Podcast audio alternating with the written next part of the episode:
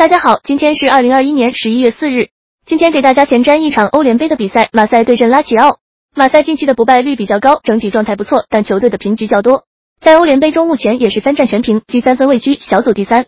而本场的对手拉齐奥积四分位居小组第二，因此本场比赛两队的较量可以说是争小组第二的一场关键战，双方战意都比较强烈。而拉齐奥虽然实力上面更占优势，但他们的客场表现跟主场表现天差地别，主场至今不败，几乎全胜。而客场近期则是一波二平四负的糟糕战绩。本场在拉齐奥实力更占优势的情况下，标幅上面依旧是对马赛持一个小幅看好的态度。本场更看好马赛能够主场获胜。